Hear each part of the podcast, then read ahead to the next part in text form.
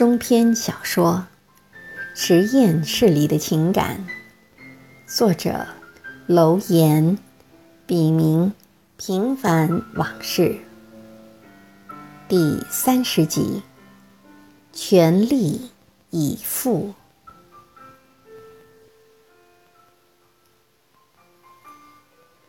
五言，早春。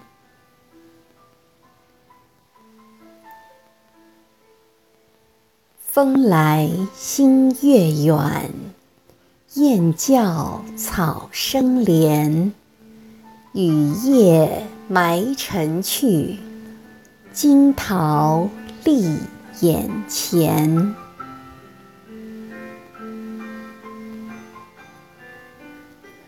听到老马叫他留下，董洁的眼里划过一丝不易察觉的惊喜，他有种预感。有好事，而且与己有关。毕业几年了，老马明知故问，显然他还没有考虑好如何开始他们之间的谈话。对于陌生人，尤其是女性，即便是下属，老马始终都有种距离感，准确地说，是一种恐生症。在中国。七零后以前出生的人们，几乎都或多或少地患有类似的心理疾病。究其原因，不外乎是受到生存环境和文化缺失的诟病日积月累的影响，使得他们的成长环境被画地为牢在一个无论是生活条件还是文化氛围都极其匮乏的藩篱中，不能自拔的结果。博士吗？快三年了。董洁说话的口气多少有些拘谨。我想听听你对我们所今后的发展有什么看法和建议。老马继续问。董洁想了一下，低下头说道：“万事开头难呐。说具体些。”您来之前，我们没有主心骨，所以无所适从，对前途也是一片茫然。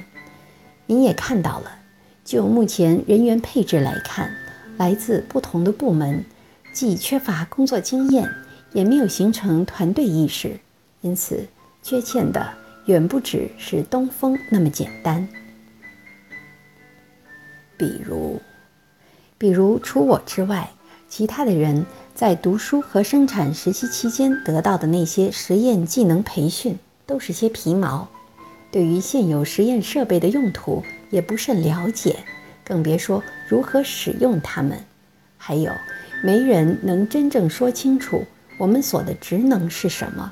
另外，如何开展工作，前景如何，所内所外关系如何理顺等问题，也一直困扰着我们。可以说。人心涣散，问题的确不少，但只要大家肯努力，再经过短期的培训，加之校方的大力支持，我想假以时日，你说的这些都能得到很好的解决。其实老马说这话时，自己的底气也不是很足，但他必须如此，一方面是给自己打气。另一方面，他绝不能让新建立起来的帝国因为士气低落而功败垂成。他已经意识到了问题的严重性，而且并不乐观。首先，他原打算用一周的时间培训一下员工，再制定一些规章制度，就返回美国的想法，现在看来显然是不现实的。其次，是他以及他的团队所面临的问题，岂止仅是技术层面上的，还涉及到方方面面，包括人事安排、近期和中短期的计划等。他是在建立一个新的帝国，而非临时性的占山为王、落草为寇。对此，老马懊悔不已。连他这个做事算得上缜密的人，也有对困难估计不足的时候。可以说，他还没完全从被动接受继承事实的状态中摆脱出来。虽然他有许多从无到有建立实验室的经验，但那毕竟是在国外，是个案，没有普遍性。在国外，老马自己是老板。他的意志就是全实验室人员的意志，无人可以挑战。而在国内，由于受到体制的制约和限制，他不可能随心所欲。虽然有校方大力支持的前提，但大学毕竟是国家事业单位，绝不允许有国中国的现象出现。而体制内的老板作风和一家之言。也并非没有壁垒。另外，老马还忽略了自己留在国内和回美不在所里的本质上的区别，因为他不在国内，甚至一个较长的时间不在所里，研究所一旦群龙无首，就会出现领导层的真空期现象。对于一个刚组建起来，尚未步入成熟期的团队而言，其结果可想而知。以前，老马过于自信，少年得志和习惯于用西方社会那种较为单纯的思维模式来评估中国的社会关系，势必对面临的困难和存在的问题估计不足，因此造成今天的被动局面。就不足为怪了，但这更加激发了老马性格中那种越挫越勇的品质。当然，不到最后，他是不会轻易言败的。老马经过反复思考和权衡利弊，决定知难而进，并决定用魔鬼式的榨汁方法。来摆脱眼前的困境，同时萌生了一个大胆的用人计划，于是就有了现在的候选人董洁。其实自打回国后，老马就一直有块心病，虽然他在会上没说。他不在国内期间，所里必须有个执政代言人，此人的作用。不但具有做他替身的功能，还必须承上启下，使他的想法能够很好的贯彻和落实。老马经过再三权衡，眼下最合适的人选就是董洁。这不仅因为董洁本身具备一个科研人员的基本素质，在老马的眼里，他还像一张白纸，可塑性极强。而如果找一个心机重、城府深的人，不但他不能令行禁止，而且还可能被架空。当然，此人又不能一点儿不懂世故，否则就无法承上启下，维系好方方面面的关系。我准备向校方推荐你当副所长，有意见吗？我可以吗？我可没有当领导的经验呐。董洁的心里很矛盾，一方面他喜欢挑战，另一方面他又信心不足。我看过你的简历，你上大学期间就是班长，而且学习成绩一直优异。在美国工作虽然才一年，却发了两篇文章。而且分值都在三以上，很不简单嘛。我，我还是信心不足。董洁在极力说服自己接受挑战的同时，又怕自己不能胜任。谁也不是生下来就当领导的。目前所里属你的资历最深，而且。有在国外实验室工作的经验，因此熟中料化，非你莫属啊。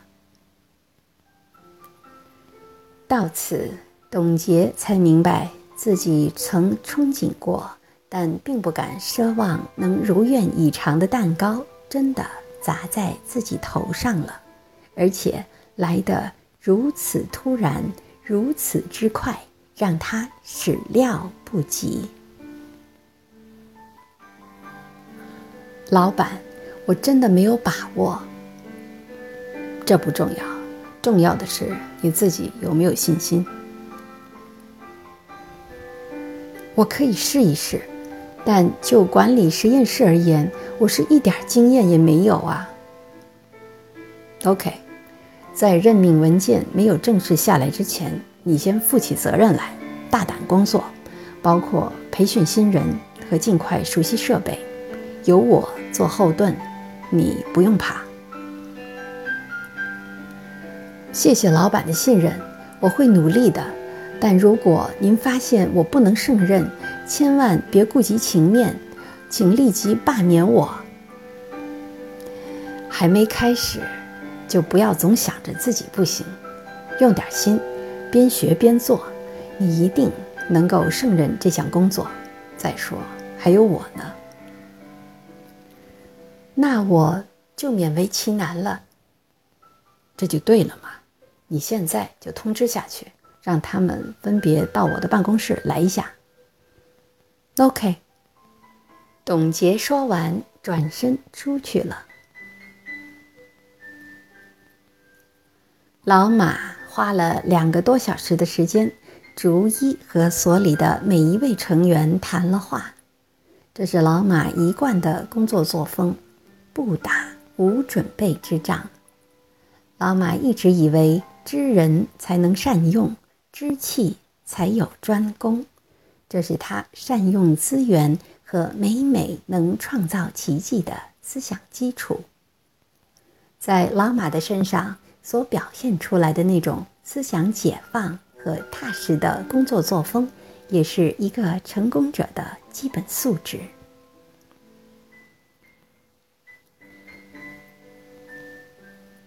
谈话结束后，老马又让董洁通知学校设备处来人，尽快把设备安装起来，同时让所有的人在一旁认真学习，尽量多了解一些设备的性能。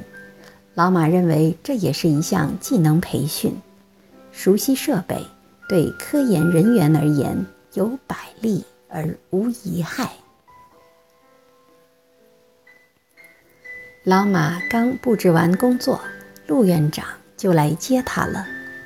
在去饭店的路上，老马把他了解到的情况、近期的工作安排、面临的问题，以及他想让董洁当副所长的想法，扼要的和陆院长说了一遍。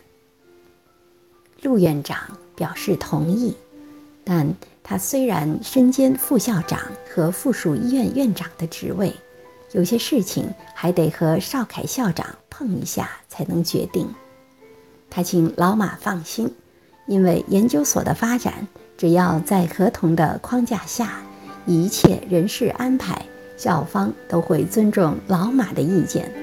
而即便合同里没有涉及或注明的事项，也可以通过协商解决。并非一成不变。陆院长的一席话让老马如沐春风，浑身自在。吃饭期间，陆院长找了个契机，把老马的想法和邵凯校长交换了意见，得到的答复是肯定的，而且邵凯让陆院长马上落实。凡涉及到学校其他部门的问题，由陆亲自出面协调，并尽快解决。由于有了尚方宝剑和陆院长亲力亲为坐镇指挥与协调，许多貌似棘手的问题都得到了妥善解决。研究所的工作进展非常顺利，一切。都如理想的那样按部就班地进行着。一周后，关于董洁副所长的任命也下来了。这段时间，董洁表现出很高的科学素养和极强的社交能力，如在实验方面，董洁把在美国期间学到的知识运用得炉火纯青，即便有些他不熟悉的实验和设备的使用，在老马的言传身教下，也很快地掌握了。由于老马对学校的一切都不熟悉，许多与其他部门打交道的事情就由董洁出面。只要老马交代下来的事情，他总是千方百计地将其完成，很少让老马操心。老马和董洁带着他们一干人马，整天泡在实验室里。边培训边做实验，几乎天天都工作十几个小时。经过一个多月的艰苦奋斗，每个人都有了脱胎换骨的进步，而且团队意识也得到了加强。更让老马欣慰的是，董洁和其他同事相处得十分融洽。不但如此，他那种诲人不倦。认真负责的工作态度，也让老马不止一次地想到平。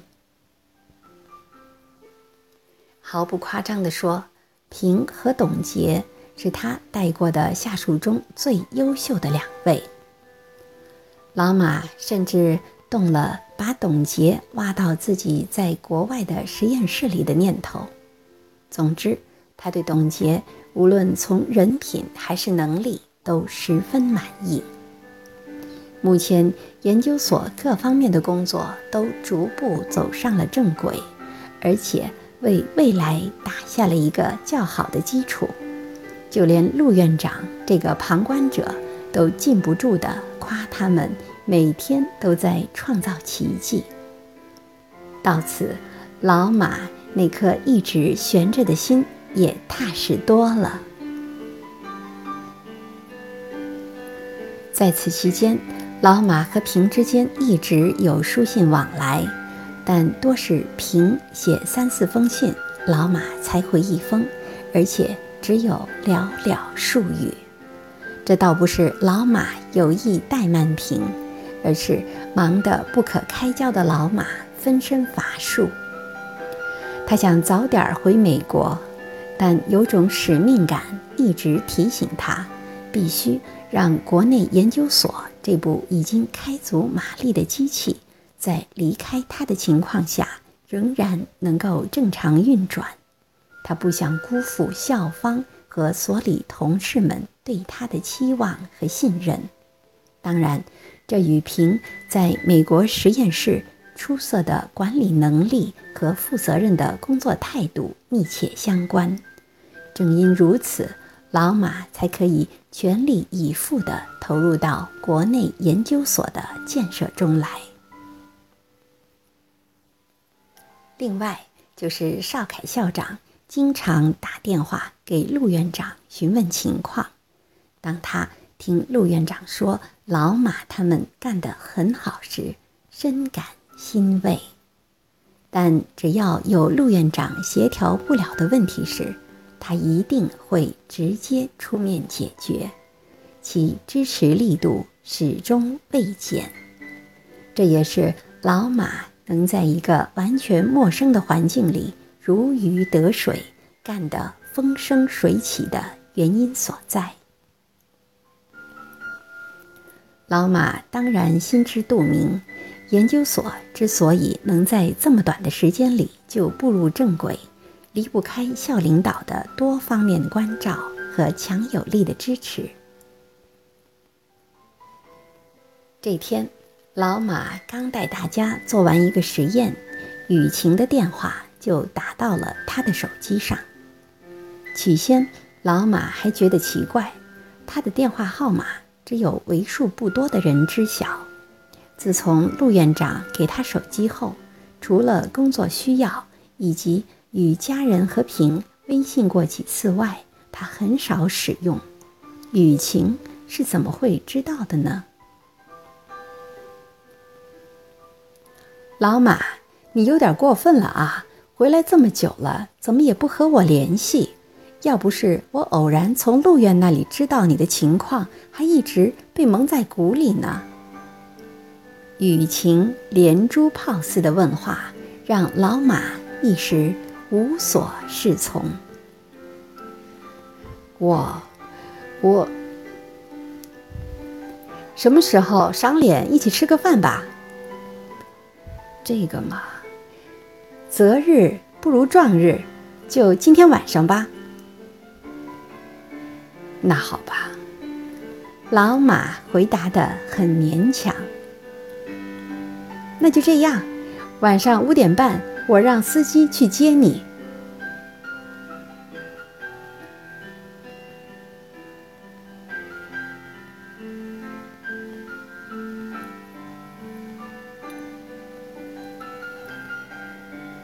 感谢您的收听，敬请继续关注中篇小说《实验室里的情感》第三十一集。